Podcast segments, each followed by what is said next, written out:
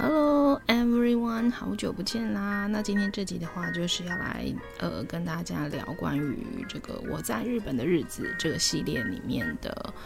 呃关于语言学校的部分。之前跟大家聊的是关于呃我在日本的日子呃服装杂志的部分。对，如果是你呃如果是我旧的听众，或者是有点进去听过的听众的话，应该有印象。那今天这几年，我就在讲语言学校。日本就是我在日本那时候留学的语言学校的生活。那我那时候是二零零八年去的。那二零零八年那时候，呃，那间学校的话，呃，是在二零零八年算起的十几年前，我小阿姨曾经也去念过的。那 里面大部分是呃韩国的学生为主。那这样的话，就是比较不会仰赖中文。譬如说下课的时候，就还是会尽量用呃日文去跟同学聊天。那这样的话，日文就会进步的比较快。然后，所以当时我是还在台湾的时候，呃，我母亲就帮我就是在日本办好这个留学签证，然后就再再飞过去读的这样子。那。那这个语言学校它本身是有上午班跟下午班。那大部分是如果你是初级或者中级的同学的话，可能就会念下午班比较多。那就是中高级以上的，大概就是会念上午班比较多。那我那时候前后大概是念了一年半左右，对，那就是从最 basic 就是非常基础的五十音开始这样子。那其实这个中间里面，同学大家的就是呃，那叫什么目标不太一样。我现在可能只是来日本，就是有点像是呃，嗯，那种那要怎么讲，就是游学打工那种概念啊，不见得有打工，可能就是那种就是来看看日本文化什么的这样。所以他可能只是来三个月。那有些人可能就是跟我当时一样，是为了升学，对，就是可能为了再进。呃，某些专业学校这样，那有些人可能是要考日本的大学，或者是呃大学院，他们叫大学院，就是我们的研究所这样子。对，就是大家的目标不一样，所以就可能，哎，你这个升上去的过程当中，可能就是同学也会有一些换这样，然后可能因为呃成绩稍微有点不一样，然后可能被分到的班级也会再不一样这样子。不过其实还好，我那时候其实。从头念到尾，就是几个比较要好的，就都都还好，就是都还算都碰碰得到面这样子。对，那那时候我，呃，就是我住的地方其实是呃学校配合的一个呃。怎么说呢？就是应该是女子女子宿舍，对，那它是供提供，就是像我们这样子的语言学校的学生，然后还有就是他们日本当地的一些高中生或者是短大的女生住的这样子。那我那时候就是跟一样是念我们学校的一个呃芬兰的一个女生住一间，对，跟她非常有缘分，然后。那时候我跟她住一起住的时候，就是打破我很多观念，就是，呃，因为他好像小我当时啦，当时他好像也大概小我个八岁左右，对啊。然后，可是我觉得我跟他一起生活的时候，我就觉得他让我感觉他是一个非常灵活又很聪明的人。然后，因为一开始我们的。呃，日文都没有很好，所以我们就是都，那其实他芬兰的话也有芬兰语嘛，那我们就是用英文交流，然后我们就讲一下哦，小时候就学校的 学校的教育制度啊，然后学校什么什么的，反正就是讲一大堆就自己国家的事情这样子。然后他很特别，是因为他的父亲，嗯，我觉得应该是做那种，反正我觉。印象中好像是在石油公司吧，对，那他就是从小到大，因为父亲就是工作的关系，所以他去过很多国家常住，像什么新加坡啊，然后马来西亚有吗？其实我不是很肯定。总而言之，他就跟我说他去过很多亚洲国家，然后就是每次他爸爸就是可能比如说一两年换一个地区工作，然后他们全家都会跟着过去这样子。那为什么他自己会来到呃？日本是因为他就是喜欢一个日本的乐团，然后我真的觉得那时候我非常惊讶是，呃，他竟然就是会去买这个乐团在日本，因为日本就是其实也是蛮大的嘛，就是从北到南，然后就是他们会去巡巡回演唱，然后他就把这个这个乐团的，就是从北到嗯，对，从北到南，就是有办的那些演唱会，然后他全部都去参加，对，我真的觉得好疯狂哦。然后他就说，就是想来看看日本这样子，然后所以我就觉得说，其实。其实有的时候我们真的很小看，就是文化的力量，对啊，就是他可以为了一个因为喜欢一个乐团，然后想要来了解日本。不过我相信台湾应该很多人也是这样，就比如说因为日本的美食，然后或者是他们的动漫，对，喜欢动漫的人一定都会都会都会就是讲到日本嘛，对对对对。那对，那时候他做这件事就我让我觉得蛮疯狂的，然后呃。那我印象还有一件很深刻的事情，就那时候我们聊到就是学校的生活的时候，他们非常非常惊讶，我们竟然寒暑假都有作业，他们寒暑假是从来没有作业的。对，然后就是呃，他们都去参加一些户外活动啊什么的，然后我就觉得说，其实我们我们亚洲人就是常常喜欢补习啊，然后写功课啊，然后就是什么呃，就是感觉上也没有比人家比较。嗯，就是这样的制度下，其实教出来就是也没有别人家聪明，然后就是我们也没什么童年这样子。对，然后他跟我说，他印象最深是是以前呃暑假的时候，然后他们会去海边骑马。对，然后他说那个海就是风景就是超美的这样子，他印象很深刻。然后，嗯，哦，就是那时候好像快他快要回去之前，他的母亲有，呃，就是来日本，然后顺便带他母亲去走一走。然后就是，呃，就是我那时候也后来也有见到他母亲这样子，就是看起来你，呃。比想象中年轻，这样。然后他每次跟家人讲电话的时候，就是用芬兰语讲这样子，然后觉得很好玩。然后在这个中间，就是他也去过我们家，就是我们家其实是住在那个呃离东京就是两个小时的地方。那我 通常就周末或者是放长假我才会回去。然后那一次就是我带他回去我们家这样子，然后就还带他去呃吃那个就是。我们家附近的那个寿司，这样回转寿司，对。然后那时候他就是还很喜欢那个回转寿司他们自己的杯子，然后问他说，就是他有点想要带回去芬兰当做纪念。然后我妈还去帮他问，然后其实他们那个是不贩售的，但他们就说送给他，然后他就很高兴这样子，对。然后就是，总而言之，就是我觉得，嗯，哦，对，他很喜欢写日记，就是他有一本很，我还印象很深刻，就是他的日记是很大一本，然后就是外壳是那种桃红色的，对，然后里面就是，就是就是完全空白的那种，然后他就是每天都会写日记，然后他而且他是写日记，他会自己回去看的那种，对啊，然后我觉得很特别。对，然后后来，因为他好像是先念了，不知道是半年还是十个月，我有点忘了。就是他就先回去。那我知道，再过了几年，就是我已经在念，呃，就是服装设计学校的时候，还是对对，然后还是在那个之后，就是再过了好几年，他又再过来这样子。对，但是他那时候就是去念，呃，另外别间语言学校是欧美。欧美的留学生比较多的地方，对，他就又去念另外一间语言学校。就那时候，后来我们有联系上的时候，那在他还没有回去之前，就是呃，哎，我们有一起去干嘛吗？嗯，哎，我有点忘了。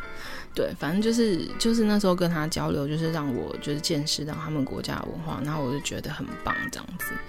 然后，嗯，对啊，因为芬兰其实他们就是我很久很久之前，好像反正我认识的一个很多年前认识的一个女生，然后她那时候在做一个，反正也是像实验性学校的呃创立吧，对，然后他是里面其中一个，就是有点像主要核心的人这样子。那他们那时候就是在编那个。呃小学的数学课本，对，然后他们就是要写信到那个芬兰，因为他们想引用他们的。那个就是好像教学的模式吧，还是什么的，还是课本的编排？对，好像是直接想要把他们那个芬兰语的课本直接直译成，就先翻成英文，再从英文翻成中文这样子。对，所以其实芬兰的教育也是蛮有名的。对，然后所以我就觉得，对啊，那时候就是透过语言学校，就是认识到不同国家的人。那当然就是也有韩国人啊，就是。我我刚刚有提到嘛，就是我念的那间语言学校，其实韩国人很多。然后，嗯，其实我觉得，当我真的跟他们相处的时候，如果他们真的把你当好朋友的话，其实他们真的是会对你非常非常好。对，就是可能就是他们，你像他们国家的人本身就很团结吧。对啊。然后有一个是到后来他，因为他是念美法的，然后后来又念了日本美法相关的研究所，然后后来就是他回自己的国家创业，然后呃，就是我们都还久久啦，就是还会有联络这样子，对，就是那种我觉得很特别啊，对啊。然后其实那时候在学校里面，就是因为我们班当然也会有一些中国留学生，但中国留学生其实他们来日本。就是拿这种留学签证，他们主要是要去打工，他们并不是真的要来读书的，大部分都是这样，就是赚钱然后寄回家里这样，然后去盖房子，就是他们的文化是这样。因为我那时候认识很多福建的那个中国留学生，对啊，他们都超拼的。其实他们其实。他们在我的印象中，我觉得他们都非常聪明，然后就是也都很能干。对，他们的女生是这样。然后我也是后来才知道，说天哪，原来他们从中国就是要到日本去留学，他们都要先请中介代办，然后要先花一笔钱，大概是日币一两百万左右，所以台币也是好几十万。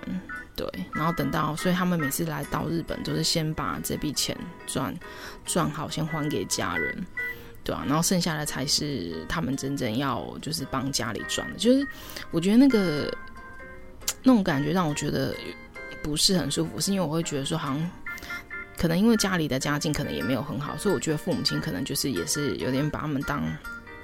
赚钱的工具这样子。那种感觉啦，所以我觉得他们对于自己的未来其实也都很渺茫。然后另外就是像什么东北的啊，那边的，就是我也有认识，像吉林的啊什么的。然后他们那边就也是要找代班中心，可是要付的钱就比福建那边的少很多。好像他说他才花日币。日币行大概十万吧，所以其实也少少。那像你看，我们台湾什么不用钱，就是只要就是签证办下来就办下来，也不用什么付什么钱这样子。对啊，我觉得那个跟可能跟日本政府信任有关系，因为其实中国人在日本犯罪的实在太多了。对啊，可是我觉得很矛盾的一点是说，日本他们又因为其实呃少子化的关系，然后加上他们的。服务业其实他们很需要大量的劳工，对，所以其实他们有很大的一部分也是需要仰赖仰赖嗯外国的这些劳工啊，对，这些算是人力资源的部分呐、啊，对，所以那中国你也知道人很多，然后也是想要去他们那边赚钱，所以我觉得其实是有一个互利的状况，可所以他们自己会矛盾，就是说其实他们也知道。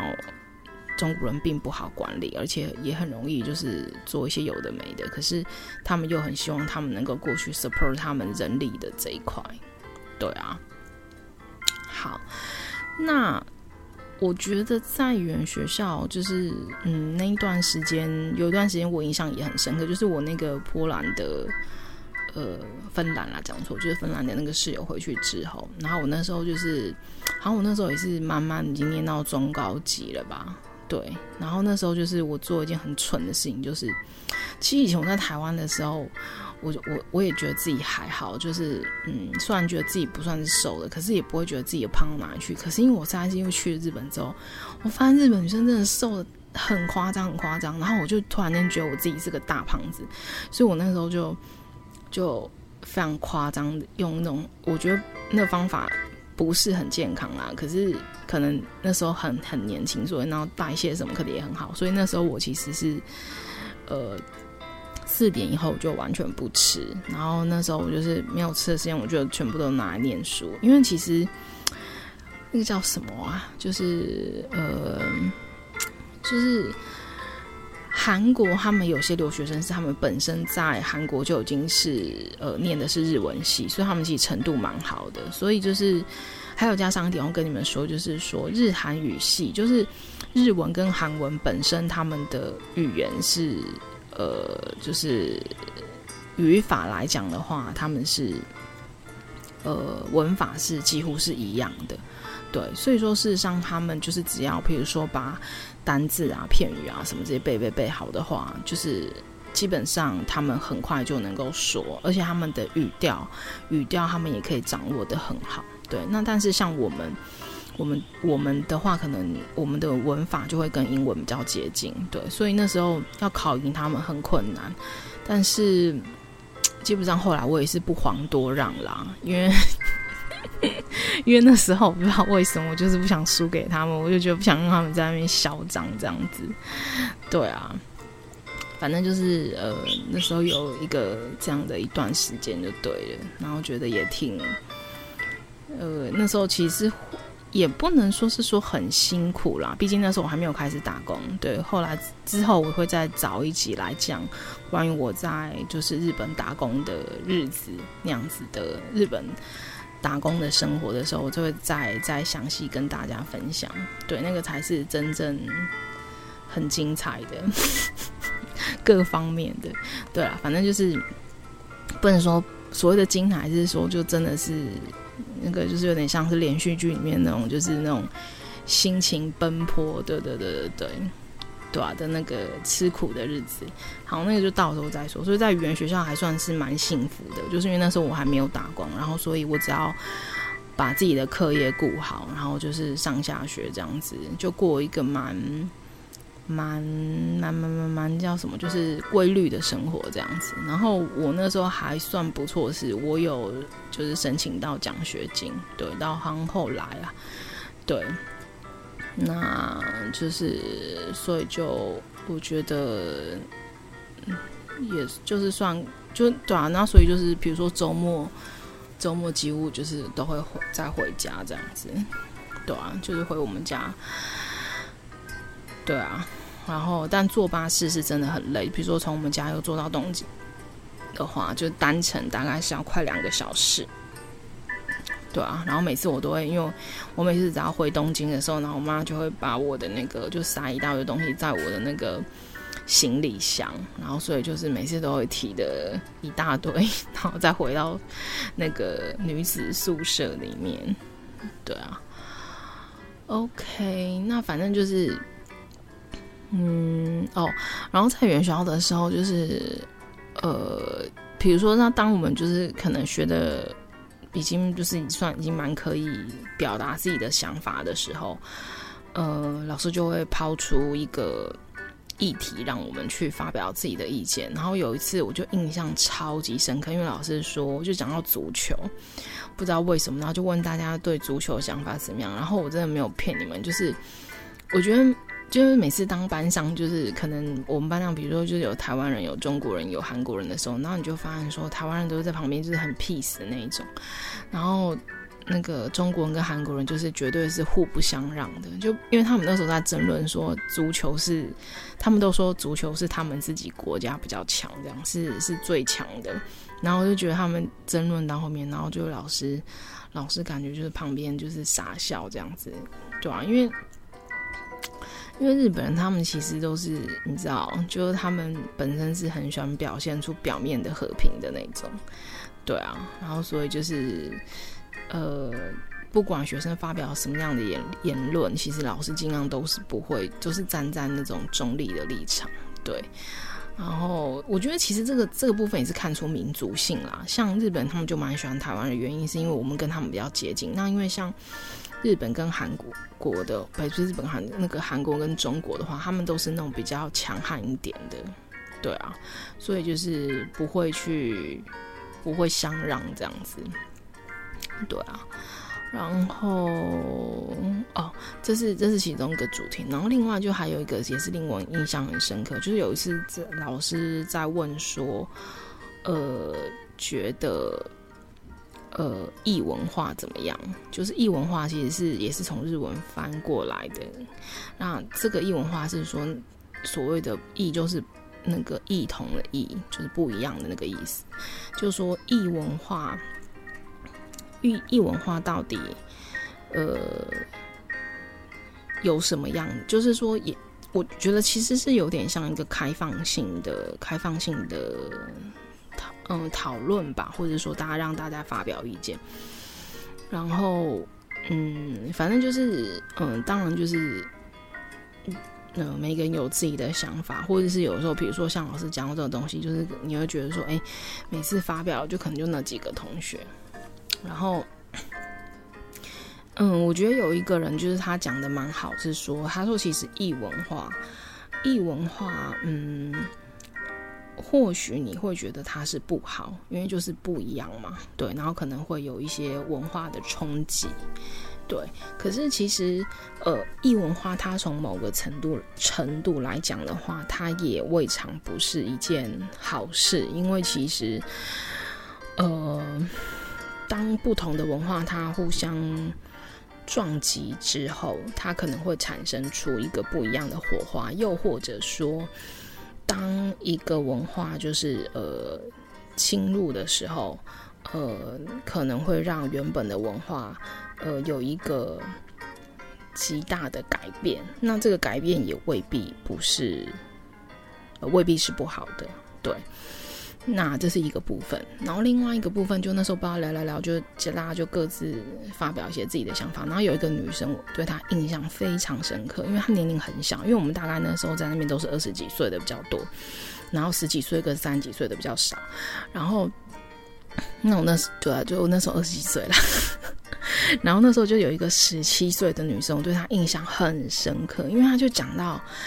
她就讲到说，嗯。呃，就讲到非洲，然后就是说，呃，他会觉得，比如说像我们都会觉得说非洲很很穷啊，然后或者是说他们那边的小朋友很可怜啊什么的。可是他说，呃，其实我们会觉得他们很可怜，或者他们很日子过得很不好，或者是很惨，那个是从我们的角度去看。他说，他觉得。或许从他们的角度看我们，他们觉得我们比较可怜，他们比较快乐。他说：“你可以去看他们的那个笑容，就是都是从内心发出来的。”对，其实他那时候这样讲的时候，我觉得其实你可以感觉到，就是从老师跟全班的同学，就是每一个人都被他的那一番就是表述，就是呃，有一种觉得“哎，对耶”的这种感觉。对啊，或者是说，哎，确实是有可能是这样的，对啊。那我很难想象，就是说，哎，其实虽然他年纪轻轻的，可是我觉得他的观察力跟他的他的他的那种想法，其实反而可能有时候也是会跳脱我们一般普罗大众的那种那种思维。对，那其实我蛮认同的啊，因为我会觉得说。嗯，就是我觉得第一件事情是你对快乐的定义是什么？对，什么叫做快乐？对，那比如说像我们现在几乎可以说是衣食无缺。对，其实我们我们通常想要，比如说吃得更好或者用得更好，其实那个是来自于我们的欲望嘛。对啊，那如果说你说是人为了活下来，呃，需要吃的东西。或者是穿的东西，其实我们早就已经够了，对啊，不然二手衣不会这么多嘛。对，那为什么我们会有那么觉得自己需要那个需要这个？有时候很多是媒体，媒体就是透过广告让你，他让你认为说，让你知道说，呃，就是你需要这个，你需要这个，或者是相反过来讲，是他去让你觉得说你缺这个，你缺这个。对，这是这是。这是呃，也也算是题外话啦。但我的意思就是说，他那时候就提出，就是非洲就是小朋友或对啊，或者是那边的人的这样的一个想法。哎，其实我觉得也蛮蛮不错，就是回应老师这个异文化的这个部分。对，那嗯，其他的嗯。因为我我我那时候就是住的那个就是学校配合的那个女子宿舍里面的话，其实就大部分住的是日本人。那像我们这种就留学生的话就比较少。然后唯一我那时候在，因为我们有时候就是呃，因为在那个女子宿舍里面有很多的像食堂啊，或者是平常教育厅的地方，其实真的都有很多的很宽敞的地方，就是你可以 study 或者是就是都做你自己的事情。Maybe you don't want to live in your room. 对，就是你，你不想要，就是在你的房间里面，就是可能没那么大，然后就可以去到交易厅，然后或者是食堂那边，其实都蛮宽敞的，对啊。然后就好像有一个法国的女生，然后那时候我好像有去跟她讲话，对啊，因为我这个人，其实我是一个蛮不怕生的人呐、对对对对对，就还蛮敢跟别人交流的。然后忘记她那时候跟我说什么了。对啊，因为其实，哎，我只记得他长相就身材非常非常的高大，对啊，然后他因为其实，在那边的那个白人不多，对，所以觉得他坐在那边读书的话，就会蛮醒目的，对，然后再过来就是他们的澡堂吧，因为你们也知道日本人就是是可以共浴的那种，然后他们女生就是就是高中生就是在那那个。或者是什么短大那个，就是公共澡堂里面是大家全部不穿的。那如果你自己 care 的话，旁边是也有那个拉淋浴的。然后我就发现说，呃，就我们，然后跟中国人都不会去洗那个公共澡堂，就旁我们都会洗那个旁边把那个帘子拉起来的那种，算是就比较保守一点。对。然后你知道，像我那个芬兰的室友，他是完全不洗，连那个淋浴那个他都。不拉帘子那个他都不会进去，他是直接洗那种投币式的，就是完全有自己私人的一个洗澡的地方。对，好像一次是一百日日币一百块两百块忘记了。对啊，他们是我觉得其实欧美就是比我们更重视个人隐私，对啊，而且他真的就是早上洗澡，我不知道你们应该有听过吧？就外国人好像他们是比较习惯早上洗澡这样子，对啊。然后像去，然后它那个里面的像那个就是呃洗衣机，洗衣机就是也是投币式的，对。然后好像也有烘衣机，那我烘衣机我好像不会用，我就直接可能拿到一个地方去晒这样子。哎，我有点忘了，对，whatever，对啊。然后我觉得食那个食堂的那个菜也不错，就是你先买一个票券，大概就是日币，早餐的话是三百而已。对啊，然后就是会有一个有点像那个西式的，比如说你去饭店那种免费的一顿早餐的那种感觉，就是可能有那个炒蛋啊，然后就是有有就是比如说呃呃有点像火腿，对什么的，就然后或者然后一杯鲜奶这样子。早餐我很少在那边用啊，对，午餐或午餐或晚餐偶尔就是。就它就有点像那个定时，然后定时就看你要吃什么主食这样子，然后也是才日币才五百块吧，对啊，很便宜，因为反正因为它那个就是就是是卖给学生嘛，对啊，所以其实当然都会比稍微比外面就再便宜一点点这样子，对啊，所以然后也有就是在那个里面就是也有一些什么面包啊，然后零食啊的那种贩卖机也都有，但我很少去买啦，对。这就是呃，在这个哎哎，我好像讲什么哦，嗯，那学校的老师的话，我觉得他们基本上就都都蛮蛮 nice 的，对啊，就是都很有耐心，然后基本上你要跟他们聊什么，几乎他们就是都会都会跟你聊。那我觉得，嗯，我是觉就我自己的角度来看，我是觉得只要基础。或者是中阶的老师，我反而觉得他们比较有实力，对，因为其实你说到高阶以上，那个学生自己本身都已经很会讲了，对啊，其实我觉得反而老师他没做什么事情，他的他的他的功能可能就只是说，哦，就是抛出一个什么议题让大家尽量的 conversation 这样子，对，那其实对啊，就我自己是觉得，反而就没有就是显出老师的那个能实力啦，或什么的。对，那我们那时候就是每每到一个阶段，比如说三个月，然后就会进行一个测验。对，就是比如说针对你的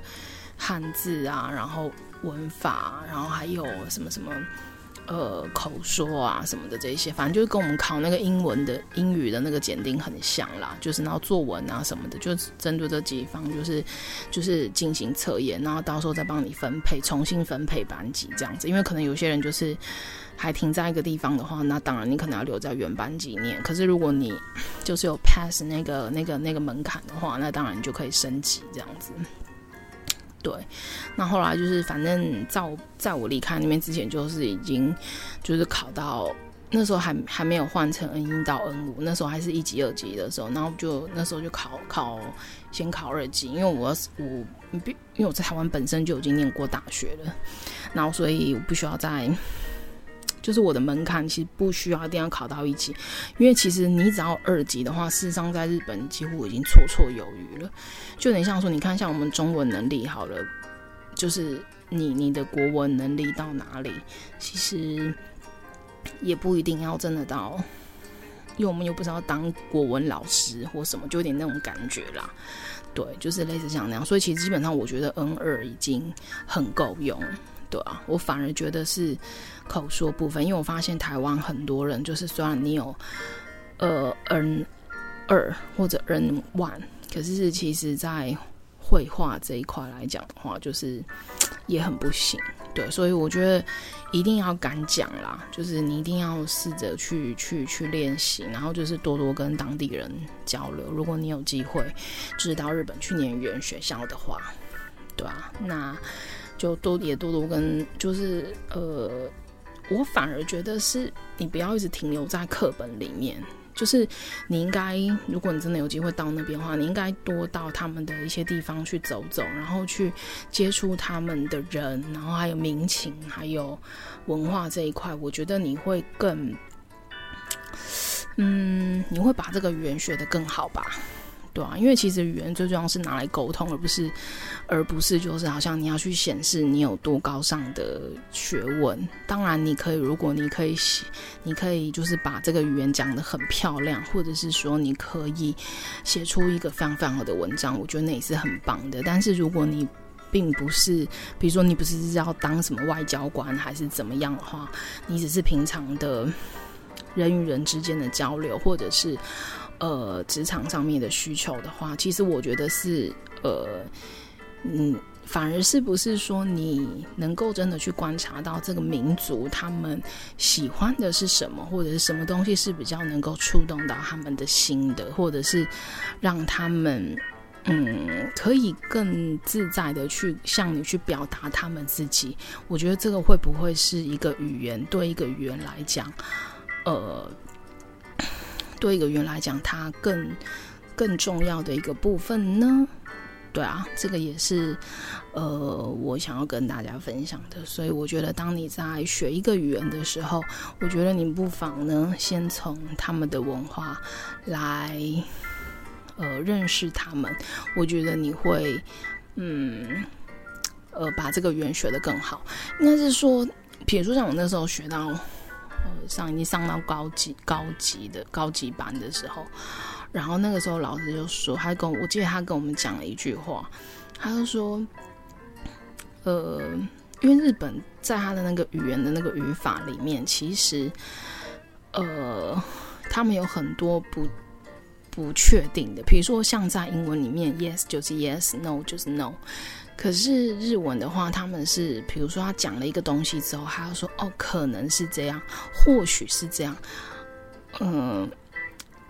就是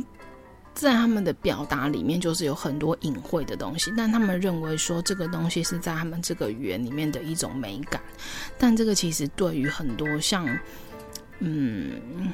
像我们这种就是是就是或不是不是，当我们中文我们会讲说可能不是，或者是可能或许有可能是这样吧。可是我们不会总是这么去表达。当我们很肯定或者很自信，或者是有点想要用